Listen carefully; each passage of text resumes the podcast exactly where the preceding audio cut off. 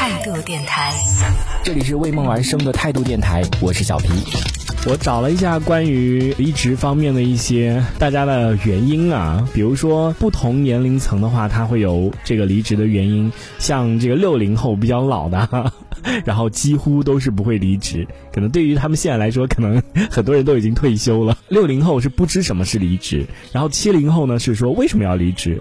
八零后呢，就是收入更高的话，我就会离职。那九零后呢，说领导骂我我就离职。九五后呢，感觉不爽就离职。零零后呢，领导不听话就要离职。大家可能现在听上去没有什么特别大的感觉，但是对于我们从事相关这种行业的人来说，真的我觉得特别特别的。还挺准的，因为现在你真的不要看，很多零零后都已经出来工作。零零后现在都已经，如果是零零年的话，已经是二十一岁了。你想看，他们都已经成年了。呃，以前我记得我刚从事 HR 这个行业的时候，然后当时比较有一个热门的一个话题，就是培训的这个话题，是讲关于如何管理好九零后。的这样的员工，因为当时觉得九零后嘛，大家都称为这个比较离奇的一代，对。然后当时就说这个如要如何管理好九零后的员工，呃，所以到后来你看现在是不光是九零后了，就现在是要如何管理好零零后的员工。现在真的就是，就是离职的理由就是五花八门的、千奇百怪的，就根本不像我们现在这种这么能够忍受、这么能够委屈自己，得在工作上面，他们真的是有一点点。呃，不开心或者就哪怕是一个住宿没有住到上铺，他们都选择就可以，我不想干了。真的，我跟你说，如果你从事这个行业，你会发现真的是五花八门的离职理由，各种各样的。不过可能也能理解吧。但是这么离谱的这个。理由还是多，对我来说还是多少有一些离谱了。但是有一些呃理由，我觉得我还是可以接受的。如果可能我自己也是这么年轻的话，年轻嘛，什么都可以，不像是到了一定年龄之后你就离不起了，不敢离职了，对不对？就只好忍气吞声的做这份工作，嗯。这是刚刚讲的不同年龄层的一些离职的原因，还有一些，比如说是根据各个星座，大家来听听看，跟你的星座是不是相符合啊？呃，白羊座的话是遭受诬陷，然后金牛座的话是薪酬太低，双子座的话是工作乏味。我觉得这个，因为我自己是双子座嘛，我觉得还是挺有道理的。因为就是你知道，每天做的重复的工作，比如说像这种什么编辑啊，重复性的这种工作，真的会觉得很枯燥。然后巨蟹座。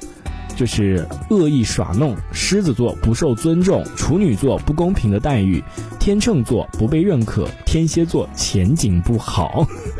这个好像不太准哎，因为我觉得我们现在有天蝎座的朋友，他们好像在工作上面好像没有很注重前景不前景这个问题。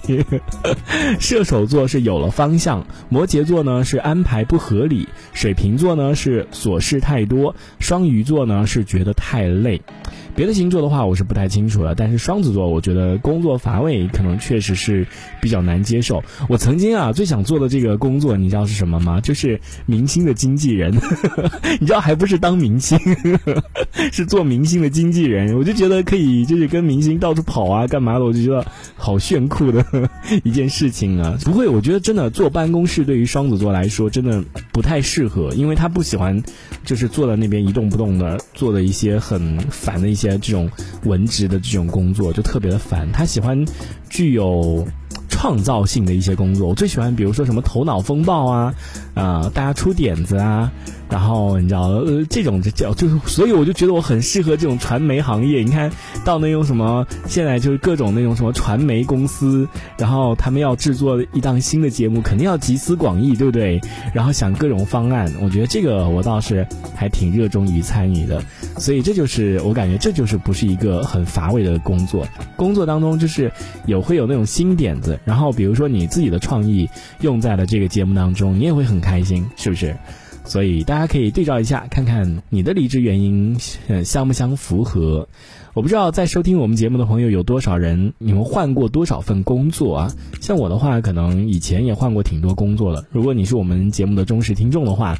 我们以前出过一档节目《金分大事件》，里面有我 我的一些，比如说之前从事什么，你像在某这个洋快餐连锁店，呃，这个打那个暑期工，然后还有真的有做过这个，哎呀，算了，这是往事不堪回首，我都觉得好丢人啊，有些以前真的是换了不少的工作，但是现在这份工作也算是最稳定的一份工作了，就做了真的很长时间了，所以可能也是趋于习惯吧，就是好像也就这么回事儿了。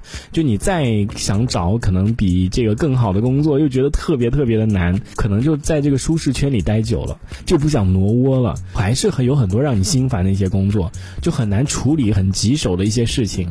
就每每遇到这种问题的时候，就真的特别特别想想辞职不干。我今天回家吃饭的时候，我妈还跟我讲，她说接下来的三年最不能干的事情有三样，你听听看这个这个开头就知道应该不是抖音里面就是什么朋友圈里看到的。第一样就是买房子，第二样就是那个什么投资啊，什么什么股票基金吧，可能就是这类似这种的。然后第三种呢就是开店。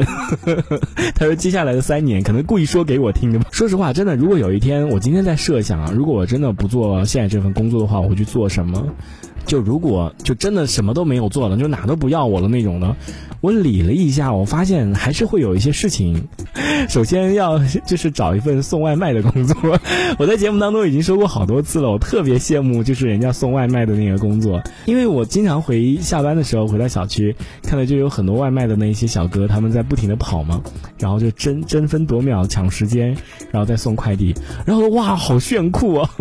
这个就正好，因为你每天还不需要花时间去锻炼。还不需要花时间跑步，你何不就是工作跟这个健身相结合？你看省了好多时间呢。就你工作就已经在锻炼、在健身了，对不对？我觉得真的好棒啊！就是白天送外卖，然后晚上。兼职教那个街舞，这我上个月的那个课时费收到了，很少，而且我感觉啊，就是真的教这个街舞真的是属于嗯纯体力活，就真的是流汗的那种体力活，哎，也是挺累的，挺辛苦的，尤其是遇到那种基础很差，然后大家都跳的不好，你就要很耐心、很耐心的去教他们，然后还得鼓励他们，就真其实真的特别难，所以我就在想，白天送外卖，晚上。教跳舞，然后自己也要去上课嘛，应该是可以只送白天吧？我不知道，我也没有了解过，可能就是真的。如果哪一天没有工作了，这就是我的这个安排。所以大家现在听到这个地方，你们也可以想一想，如果嗯有一天你也不想干了，你也辞职了，然后你会选择做什么呢？就是你下一份工作会继续做你现在这份工作呢，还是可能会换一份行业呢？这一小节我们暂时先聊到这里。喜欢我们节目的朋友，别忘了订阅关注。这里是为梦而生的态度电台，我是小皮，我们下次接着聊。态度电台。